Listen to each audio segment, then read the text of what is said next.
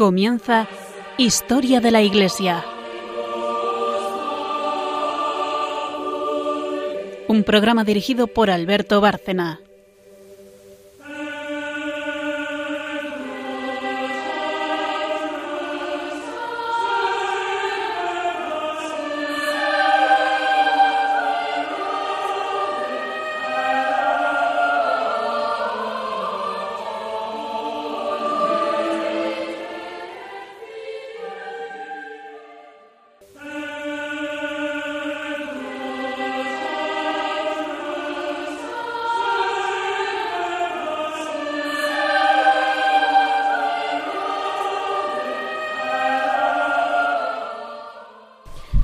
Noches, oyentes de Radio María y de Historia de la Iglesia. Buenas noches, María Ornedo. Buenas noches. Buenas noches, Carmen Turdemontis. Buenas noches a todos. María y Carmen, respectivamente, para quien no conozca el programa, son las que hacen Carmen, la parte histórica, María, eh, la parte del magisterio. Y como siempre, pues el esquema del programa es idéntico a- al que llevamos haciendo años. Primeramente la parte histórica, es decir, eh, como estamos con los padres de la Iglesia, pues la historia de los mismos, bueno, de los que vamos a tratar hoy, porque ya nos acercamos al final de la serie, o por lo menos empezamos a ver el final de la serie, y luego ya eh, el santo, santa, en este caso, del día, que tiene que ver, por supuesto, con la época que estamos tratando, y después del san- de la santa, pues María nos traerá el magisterio de los padres de los que hemos hablado. Eh, también para quien no conozca o conozca menos el programa o lleve sin oírlo un tiempo, pues eh, recalco que le hemos dedicado al tema de los padres de la Iglesia casi un año de programas o más, más ya de un año. Pero verdaderamente merece la pena. Siempre recomendamos mucho la lectura de los padres a gente de cualquier edad, por cierto, por la facilidad con la que nos transmiten la fe y nos enseñan a interpretarlo. Así que hemos ido viendo desde el principio pues eh, las diferentes etapas en las que se dividen los padres, los santos padres. La edad de oro de los padres la hemos terminado ya. Y en el programa anterior empezamos ya a hablar de la etapa final, los últimos padres de Occidente. Vimos a San Vicente de Lerins, eh, que yo creo que con él acabamos. Y hoy vamos a seguir tratando, bueno, San León Magno, también lo hemos visto ya. Y hoy vamos a seguir con otros dos santos padres eh, del siglo V, San Máximo de Turín y San eh, Cesareo de Arles. Bueno, este es el esquema, como siempre digo, pues historia, eh, el santo del día, bueno, del día, el que hemos elegido, y magisterio para terminar con María, y ahí pues participamos todos. Después de la, de la pausa, directamente ya Carmen empezar a hablarnos de, de la vida de estos dos eh, padres de la Iglesia de la etapa final ya, eh, San Máximo de Turín y San Cesareo de Arles. Comparten el hecho de que son coetáneos y están viviendo precisamente un momento muy crítico. Esto es bueno tenerlo en cuenta, como en época de crisis, no por eso, ya lo hemos dicho varias veces, deja Dios de asistir a su iglesia a través de grandes maestros, a través de hombres de fe, mártires, fundadores. Eso no ha faltado nunca desde que la iglesia existe. El quinto es el siglo en el que se desploma el imperio romano y parecía el final del mundo con la entrada de los pueblos bárbaros. No fue así. Ahora bien, cabe destacar que ante la entrada de los germanos, lo único que queda en pie, realmente la única institución que sobrevive a este cataclismo histórico, es la Iglesia, porque a ella van a adherirse precisamente estos pueblos germanos, aunque algunos empiecen siendo unos cristianos heréticos, ya hablaremos bien pronto de ellos, los arreanos, otros son católicos casi desde el principio, y los pueblos germanos en ese sentido, en el espiritual, van a ser continuadores de Roma. O sea que lo esencial se salvó. Se salvó la Iglesia, eh, el resto del imperio dejará una herencia cultural y bueno, en otros aspectos se puede seguir ese rastro, pero lo principal es que esa fe que Roma había abrazado ya eh, con Teodosio el Grande, que convierte el cristianismo en religión del imperio, se transmite a los pueblos germanos y a través de ellos pues va a ir llegando a los europeos de todos los tiempos. Bueno, esto como preámbulo. En mitad del cataclismo, unos antes, otros después, o justo al borde del abismo, transcurre la vida de estos últimos padres de Occidente. Así que Carmen nos empieza a hablar enseguida del primero de ellos, San Máximo de Turín. Las noticias sobre la vida de San Máximo proceden de las escasas referencias que da Genadio de Marsella y de los datos que se deducen de los sermones escritos por el santo. Según Genadio, no se conoce el lugar ni la fecha del nacimiento del que fue el primer obispo de Turín. Por una de sus homilías sabemos que ocupaba esa sede en el año 398, cuando se reunió en la ciudad un sínodo de los obispos de Italia del Norte y de la Galia. Tampoco son más precisos los datos que se refieren a su muerte. Genadio sitúa el fallecimiento de San Máximo durante el reinado de Honorio y Teodosio el Joven, entre, entre el 408 y 423. Otras fuentes la sitúan en el año 465. De su ingente obra homilética se conservan más de 100 sermones, cuya brevedad ha hecho pensar que se trata de extractos o resúmenes. Aunque en su mayor parte siguen el ciclo litúrgico, no faltan los dedicados a conmemorar las fiestas de algunos santos y mártires turineses. Se caracterizan por su estilo claro, fluido, persuasivo, muy apropiado para combatir el paganismo que aún anidaba en su región, para consolar a los fieles ante las invasiones de los pueblos germánicos y sobre todo para instruirles en la doctrina cristiana.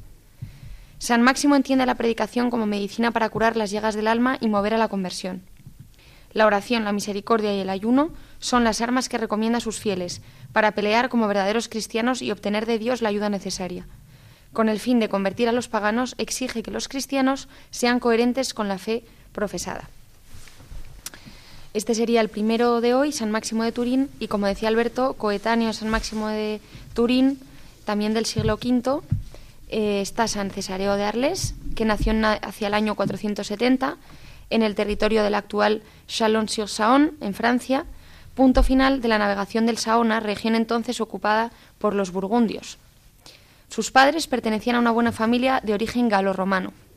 Admitido como clérigo por el obispo de Chalon, en el año 488, dos años después, marchó frente eh, al Ródano abajo e ingresó en el monasterio fundado en la isla de Lerán frente a Marsella. El rigor de los ayunos debilitó su salud y tuvo que ser enviado a su casa, a casa de unos parientes en Arles, para que se repusiera. Continuó sus, sus estudios y fue ordenado presbítero en el año 500. Tres años más tarde, a la muerte del obispo Eonio, San Cesareo fue nombrado obispo de Arles.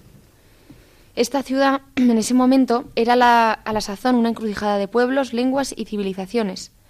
El cristianismo había arraigado, pero aún quedaban resabios paganos y una fuerte influencia arriana, la religión de los godos. San Cesareo ejerció el episcopado bajo tres regímenes distintos, visigodos, ostrogodos y francos. Tras diversas vicisitudes y enfrentamientos con el poder civil, sufrió destierro en Burdeos, logró un entendimiento con la autoridad y paralelamente alcanzó del Papa el nombramiento de Arles como sede primada y el derecho a convocar como legado suyo para Galia e Hispania diversos concilios regionales. Muchos de los sínodos que congregó se ocuparon de la reforma de la disciplina eclesiástica. Importancia especial tuvo el Concilio II de Orange del año 529, donde se condenó el semipelagianismo, fue aprobado poco después por el Papa Bonifacio II. Cesareo fue un celoso pastor de almas y uno de los más grandes predicadores de la Iglesia latina. El primer puesto entre sus obras lo ocupan 238 sermones. La colección no encierra solo homilías sobre pasajes bíblicos o fiestas litúrgicas, sino también discursos referentes a la moral de las costumbres en las que todavía persistían sustratos paganos. Además, escribió dos tratados contra el semipelagianismo y un tercero, más extenso, titulado El misterio de la Santa Trinidad. Se conservan asimismo tres cartas pastorales de instrucción y consejo y dos reglas monásticas, la regla para los monjes y la regla para las vírgenes. Falleció en Arles el 27 de agosto del 543, víspera de la fiesta de su gran maestro, San Agustín. Bueno, pues efectivamente, como Carmen nos acaba de contar, tiempos dificilísimos en los que ya los pueblos germanos han dado cuenta del imperio, se han instalado sobre el viejo territorio romano y están formando reinos eh, germanos. Ella hoy nos ha traído aquí el ejemplo de cómo este santo, el último del que nos hablaba, eh, tiene que convivir con los eh, herejes arrianos también, Pero mm, hay algo también curioso y de destacar en los padres de la Iglesia que ya lo hemos hecho más veces, y es que no solo son unos grandes pensadores, intelectuales, teólogos, filósofos, etcétera, eh, son hombres de acción, son hombres sobre todo de gobierno, grandes obispos, en este caso la sede primada acaba siendo Arles, nada menos, precisamente, pero son hombres de gobierno en un tiempo en el que el gobierno de la Iglesia era algo verdaderamente complejo, porque estaba la Iglesia dividida, con la herejía viva todavía, y tenían encima que sobrellevar eh, la relación con estos pueblos ocupantes, con los que no siempre fue fácil ni mucho menos la relación. Muchos de ellos vienen del paganismo casi, casi directamente, eh, depende del grado de romanización que tuvieran.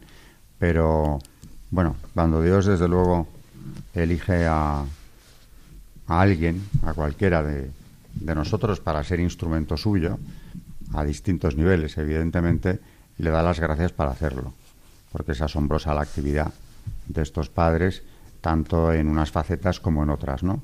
El gobierno, los textos que nos han dejado. Aquí estamos hablando de ellos más que por su, su obra de gobierno, que es importantísima, como San Agustín, por ejemplo, y tantos otros que hemos traído, estamos hablando de ellos por su magisterio. Porque no olvidemos nunca que esto es magisterio de la Iglesia. Forma parte de la tradición, que es el depósito sagrado que la Iglesia tiene, el referente de los padres, la patrística en su conjunto, sigue siendo un referente obligado que reaparece una y mil veces en los documentos pontificios a lo largo de los siglos hasta el presente, como es lógico, porque además no solo son bastantes autores, sino que tratan de todas las materias relacionadas con la fe. Y de eso, eh, después de la Santa, hablaremos precisamente del magisterio de estos dos, de estos dos eh, padres de la Iglesia.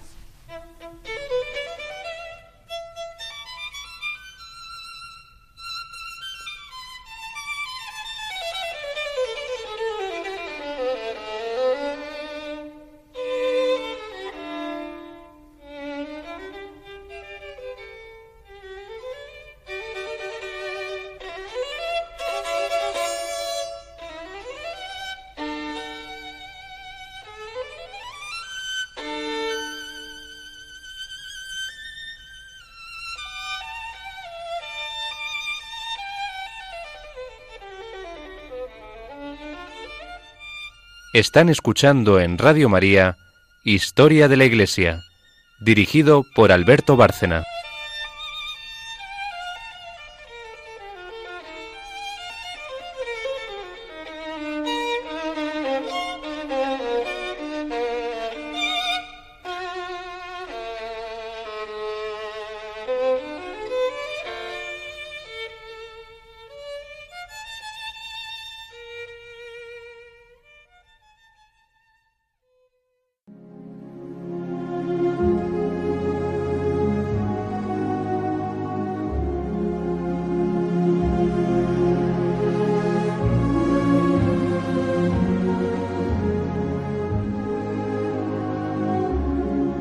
Santos en la historia de la Iglesia. Hoy vamos a hablar de Santa Escolástica, eh, cuya memoria litúrgica se celebra el 10 de febrero. En el martirologio romano, hablando de ella, encontramos Memoria de la sepultura de Santa Escolástica, Virgen, hermana de San Benito, la cual, consagrada desde su infancia a Dios, mantuvo una perfecta unión espiritual con su hermano, al que visitaba una vez al año Montecasino, en la Campania, para pasar juntos una jornada de santas conversaciones y alabanza a Dios. Esto es lo que nos aparece en el Martirologio romano. En cuanto a su biografía, la única fuente histórica sobre la vida de Santa Escolástica, como venía en, en el Martirologio, hermana de San Benito, son los capítulos 33 y 34 del segundo libro de los diálogos de San Gregorio Magno. Las noticias legendarias que se añadieron enriquecen poco la imagen sencilla e intensa de la santa. Pero San Gregorio no le, no le interesaba presentarnos una noticia biográfica completa de Santa Escolástica, sino completar el perfil interior del padre del monacato occidental. Parece que el año del nacimiento de los dos santos coincide, el 480. Por tanto, Benito y Escolástica fueron probablemente gemelos y si no lo fueron anagráficamente, sí lo fueron espiritualmente, pues sus vidas fueron paralelas hasta la muerte en el 547 40 eh, días de distancia entre la muerte de uno y del otro. Escolástica nació en Nursia y desde muy joven se consagró a Dios. Después siguió a su hermano San Benito, a Subiaco y a Montecasino. En Piumarola, a los pies del monte, estableció su monasterio, como si humildemente hubiera querido detenerse en las faldas de la montaña, en cuya cumbre el, hermano había fijado su habitación. Pero a pesar de estar tan cerca en el lugar y en el afecto, Benito bajaba a visitar a la, hermana, a la hermana solamente una vez al año. Es comprensible que Santa Escolástica quisiera detenerse un poco más con su hermano, pero San Benito era muy riguroso en el cumplimiento de la regla que él mismo se había impuesto. En el último coloquio que tuvo lugar, tal vez el primer jueves de Cuaresma del 547, Dios demostró que le agradaba más el gesto de afectuosa caridad que el cumplimiento riguroso de la regla. En efecto, Escolástica le pidió al hermano que permaneciese con ella, como refiere San Gregorio, para que toda la noche hasta el día siguiente pudieran hablar de la alegría de la vida celestial. Ante el severo reproche de Benito, Escolástica juntó las manos y permaneció en oración. Pudo más ante Dios porque amó más, comenta San Gregorio Magno. Efectivamente, pocos instantes después, pareció que se abrían las cataratas del cielo. El aguacero y los truenos obligaron a San Benito a desistir de regresar al monasterio, pero le echó la culpa a la hermana que cándidamente replicó Pues bien, yo te lo pedí y no me quisiste escuchar. Pedí al Señor y Él sí me escuchó. Vete si puedes y regresa al monasterio. En el lugar del prodigio se construyó la llamada Iglesia del Coloquio, y en recuerdo de este episodio se invoca Santa Escolástica contra los rayos y para obtener la lluvia. A los tres días de ese maravilloso coloquio, San Benito, durante la oración, vio que el alma de Escolástica volaba al cielo en forma de paloma, y a los cuarenta días él la siguió para vivir eternamente la alegría celestial.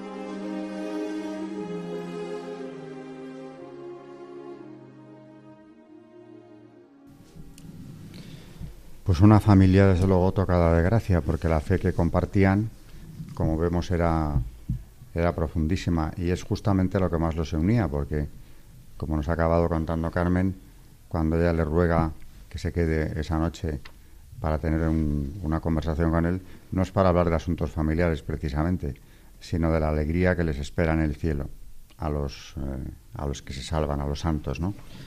Eh, y esto ocurre, pues también contextualizándolo históricamente, pues en ese cambio de época en el que precisamente el imperio acaba de derrumbarse y ellos, impasibles ante todo aquel cataclismo o retroceso en tantos sentidos que significa la desaparición de Roma, pues llenos de optimismo, me entregan su vida a Dios como debe hacer todo cristiano, sean cuales sean las dificultades que nos toca atravesar las de estos padres, en este caso también las de los fundadores de órdenes tan importantes como la benedictina en el caso de San Benito, ¿no? o como su propia la, labor de su hermana escolástica, no eran personas que se dejasen amilanar por las dificultades ni por los peligros. Claramente queda de manifiesto en, en la vida de los dos. ¿no? Eh, después de hablar de esto, y seguimos con esta época como digo, difícil de, vivir, pero como si no pasara nada, eh, volvemos ahora o entramos ya en la parte del magisterio. ¿Qué escritos nos han dejado? Principalmente, bueno, tienen bastante obra, pero vamos a tocar lo principal, eso, de eso se ocupa María, precisamente, que no está del magisterio, de uno y de otro, porque a los dos juntos hemos dedicado este programa, San Máximo de Turín y San Cesáreo de Arles.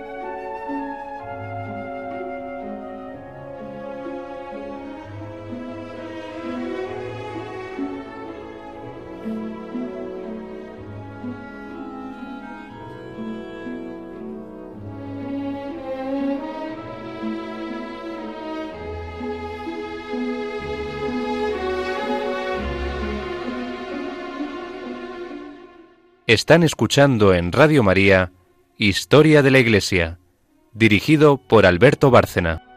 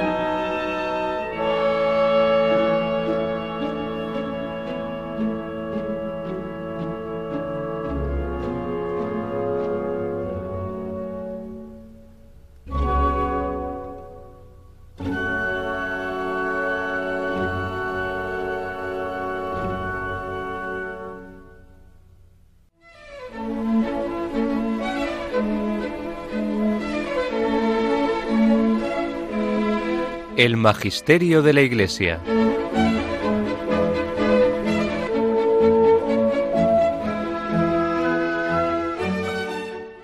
De San Máximo de Turín traemos sermones 72 y 73, dar gracias a Dios en todo momento. Dice así, repetidamente os he amonestado a que os ocupéis de la vida eterna mientras estáis en esta breve vida, pero veo con dolor que rechazáis mis enseñanzas. Os hablo de ayunar, y son muy pocos los que ayunan. Os hablo de dar limosna, y os entregáis con más ahínco todavía en brazos de la avaricia. No me extraña, por tanto, que ignoréis qué sea orar y dar gracias a Dios.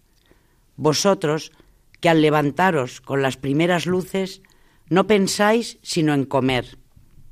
Y una vez que habéis comido, os abandonáis al sueño, sin acordaros para nada de dar gracias a la divinidad que os concede el alimento para reparar fuerzas y el sueño para que descanséis.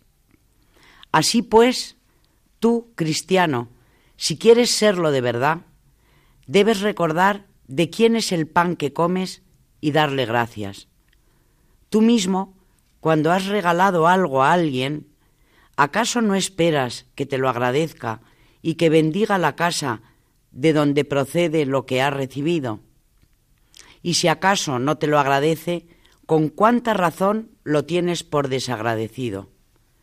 Del mismo modo, el Dios que nos apacienta espera de nosotros que le demos gracias por los alimentos que hemos recibido de Él y le alabemos cuando nos hayamos satisfecho con sus dones. Ciertamente correspondemos a los beneficios divinos cuando confesamos haberlos recibido. De otro modo, si cuando los recibimos nos callamos y los echamos en olvido, por ingratos e indignos de tanta generosidad, nos privamos de la oportunidad de recurrir en la tribulación ante el Dios cuyos beneficios no reconocimos. Y como no fuimos capaces de dar gracias en la prosperidad, quedamos incapacitados para acudir a Dios en la adversidad. Y así, por ser perezosos para alabar en tiempos de bonanza, habremos de llorar los peligros en tiempos de tormenta. Ya el domingo pasado me extendí para corregir a los que, disfrutando de los dones divinos, no alaban al Creador y utilizando los bienes celestiales, no reconocen a su autor. Son ingratos, decía, los que siendo siervos no respetan a Dios como Señor, y siendo hijos no le honran como Padre.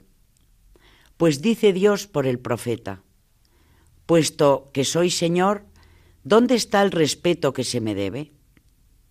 Puesto que también soy Padre, ¿dónde está el amor con que se me honra? Por tanto, tú, como siervo, tributa a tu Señor el obsequio de tu respeto, y como hijo, manifiéstale el afecto de tu cariño. Pero cuando no eres agradecido, ni amas ni veneras a Dios, de donde vienes a ser un siervo contumaz y un hijo soberbio. El verdadero cristiano debe dar gracias a su Padre y Señor y procurar su gloria en todo momento, como dice el santo apóstol. Ya comáis, ya bebáis, ya hagáis cualquier cosa, hacedlo todo para la gloria de Dios. 1 Corintios 10, 31. Mira cuál dice el apóstol que debe ser el género de vida del cristiano.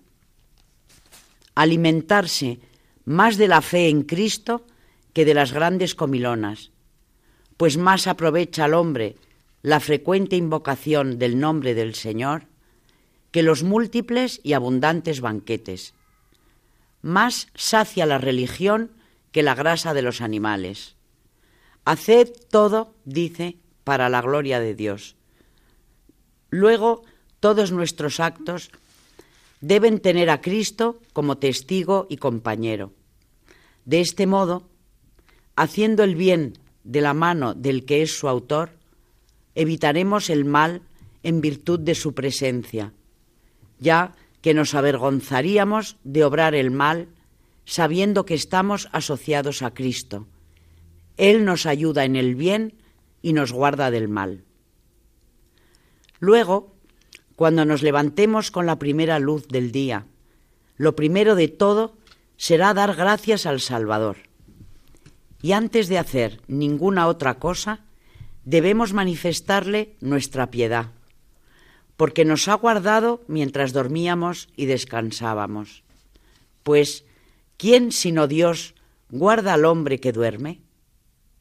En efecto, el hombre entregado al sueño carece de todo su vigor y se hace extraño a sí mismo, de manera que ni él mismo sabe dónde ha estado y por tanto no puede cuidar de sí. Por lo que resulta del todo necesaria la asistencia de Dios a los que duermen, ya que ellos no pueden valerse a sí mismos. Él guarda a los hombres de las insidias nocturnas, pues no hay ningún otro hombre que lo haga. Luego debo estar agradecido a aquel que vela por mí mientras yo duermo seguro. Así, a los que se van a la cama, los acoge en el regazo del descanso, los esconde en el tesoro de la paz y los oculta de la luz, protegiéndolos con un velo de sombra, a fin de que la malicia de los hombres, que no puede ser combatida con benignidad, se pierda en las tinieblas. Y así la oscuridad otorgue a los que se encuentran cansados la paz que no les concede la humanidad, pues los hombres, cuando no saben quién es su adversario, de mala gana conceden la paz que no querían. Debemos, por tanto, dar gracias a Dios cuando nos levantemos y hacer todas las obras del día en la presencia del Salvador. ¿Acaso cuando eras gentil no sabías escrutar los signos para conocer cuáles eran más propicios? Ahora es mucho más fácil. Solo en la presencia de Cristo está la prosperidad de todas las cosas.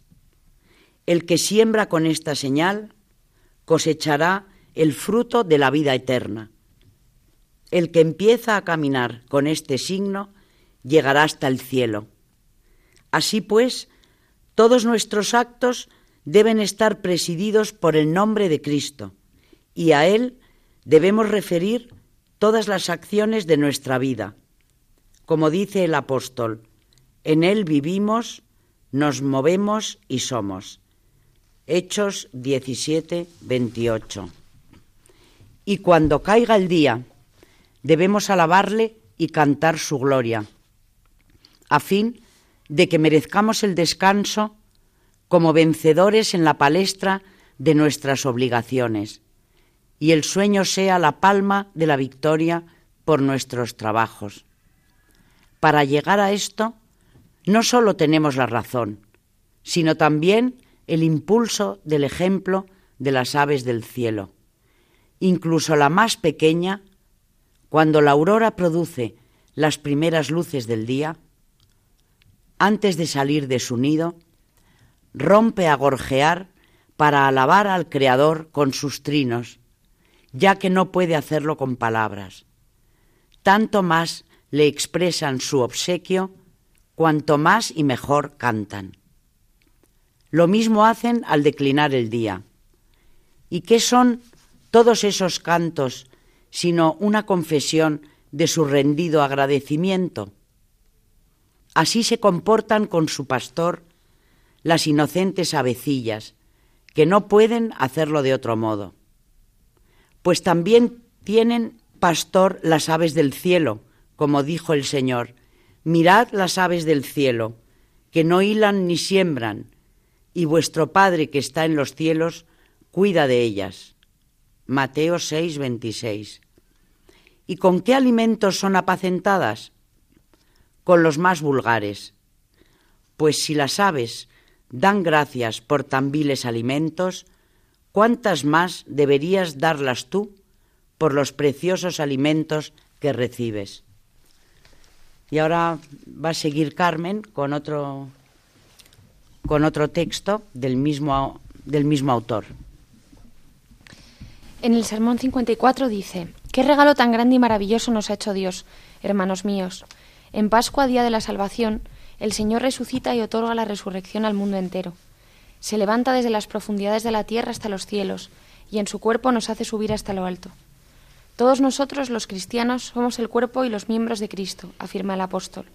Al resucitar Cristo, también los miembros han resucitado con Él, y mientras Él pasaba de los infiernos a la tierra, nos ha trasladado de la muerte a la vida. Pascua en hebreo significa paso o partida. ¿Y qué significa este misterio sino el tránsito del mal al bien? ¿Y qué tránsito? Del pecado a la justicia, del vicio a la virtud, de la vejez a la infancia.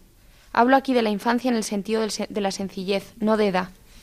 Ayer la vejez del pecado nos encaminaba hacia la ruina. Hoy la resurrección de Cristo nos hace renacer a la inmortalidad de la juventud. La sencillez cristiana hace suya la infancia. El niño es una criatura que no guarda rencor, ni conoce el fraude, ni se atreve a engañar. El cristiano, como el niño pequeño, no se aira si es insultado, no se venga si es maltratado. Más aún, el Señor le exige que ore por sus enemigos, que deje la túnica y el manto a los que se lo llevan, que presente la otra mejilla a quien la bofetea. La infancia cristiana supera a la de los hombres. Mientras éste ignora el pecado, aquella lo detesta. Esta debe su inocencia a la debilidad, aquella a la virtud. La infancia del cristiano es digna de los mayores elogios, porque su odio al mal proviene de la voluntad, no de la impotencia. Las virtudes son el premio de las diversas edades. Sin embargo, la madurez de las buenas costumbres puede hallarse en un niño, y la inocencia de la juventud puede encontrarse en personas con las sienes blancas. La probidad hace madurar a los jóvenes. La vejez venerable, dice el profeta, no es la de muchos años, ni se mide por el número de días. La prudencia es la verdadera madurez del hombre, y la verdadera ancianidad es una vida inmaculada. A los apóstoles que ya eran maduros en edad les dice el Señor, si no cambiáis y os hacéis como este niño pequeño, no entraréis en el, en el reino de los cielos. Les envía la fuente misma de la vida y les invita a redescubrir la infancia, para que estos hombres que ven debilitarse ya sus energías renazcan a la inocencia del corazón. Porque si uno no renace del agua y del espíritu no puede entrar en el reino de los cielos. Esto dice el Señor a los apóstoles, si no os hacéis semejantes a este niño. No les dice como estos niños, sino como este niño. Elige uno, propone solo a uno como modelo. ¿Cuál es este discípulo que pone como ejemplo a sus discípulos? No creo que un chiquillo del pueblo, uno de la masa de los hombres, sea propuesto como modelo de santidad a los apóstoles y al mundo entero. No creo que este niño venga de la tierra, sino del cielo. Es aquel de quien habla el profeta Isaías. Un niño nos ha nacido, un hijo se nos ha dado. Este es el chiquillo inocente que no sabe responder al insulto con el insulto, a los golpes con los golpes. Mucho más aún, en plena agonía reza por sus enemigos. Padre, perdónales porque no saben lo que hacen. De este modo, en su profunda gracia, el Señor rebosa de esta sencillez que la naturaleza reserva a los niños. Este niño es el que pide a los pequeños que le imiten y le sigan. Toma tu cruz y sígueme. Bueno, pues como conclusión final, porque ya casi se nos ha ido este programa, eh, voy a comentar de una exhortación de Pablo VI, una, exhortación apostólica, Evangelii Nuntiandi, el anuncio del Evangelio, eh, algo que dijo eh, este Papa hablando del depósito de la fe, depósito sagrado de la fe, que la Iglesia tiene que transmitir y, que precisamente a través de la lectura de estos textos es lo que pretendemos modestamente hacer aquí, transmitir aunque no seamos nada más que unos seglares, pero que tenemos la ocasión de llegar a quien nos oiga a través de las ondas, pues lo que es depósito sagrado de la fe. Eh, aquello en lo que los padres están de acuerdo, el consenso de los padres. Esto es patrística eh, absolutamente todos los textos que han traído María y Carmen. Eh, hay un punto del 65 en esta exhortación donde, eh, que se llama el inalterable depósito de la fe, que dice, precisamente en este sentido quisimos pronunciar en la clausura del sínodo una palabra clara y llena de paterno afecto, insistiendo sobre la función del sucesor de Pedro como principio visible, viviente y dinámico de la unidad entre las iglesias y consiguientemente de la universalidad de la única iglesia, insistimos también sobre la grave responsabilidad que nos incumbe, que compartimos con nuestros hermanos en el episcopado, de guardar inalterable el contenido de la fe católica que el Señor confió a los apóstoles. Traducido en todos los lenguajes, este contenido no debe ser encentado ni mutilado, revestido de símbolos propios en cada pueblo, explicitado por expresiones teológicas que tienen en cuenta medios culturales, sociales y también raciales diversos, debe seguir siendo el contenido de la fe católica, tal cual el magisterio eclesial lo ha recibido y lo transmite. Esto forma parte pues, de una interpretación de ese depósito sagrado de la Iglesia que estamos repasando desde hace un año, la labor de los padres de la Iglesia.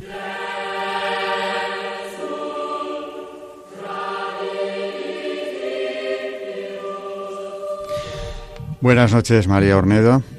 Buenas noches y gracias. Buenas noches, Carmen Turdemontis. Buenas noches a todos. Y buenas noches a todos nuestros oyentes de Radio María y de Historia de la Iglesia.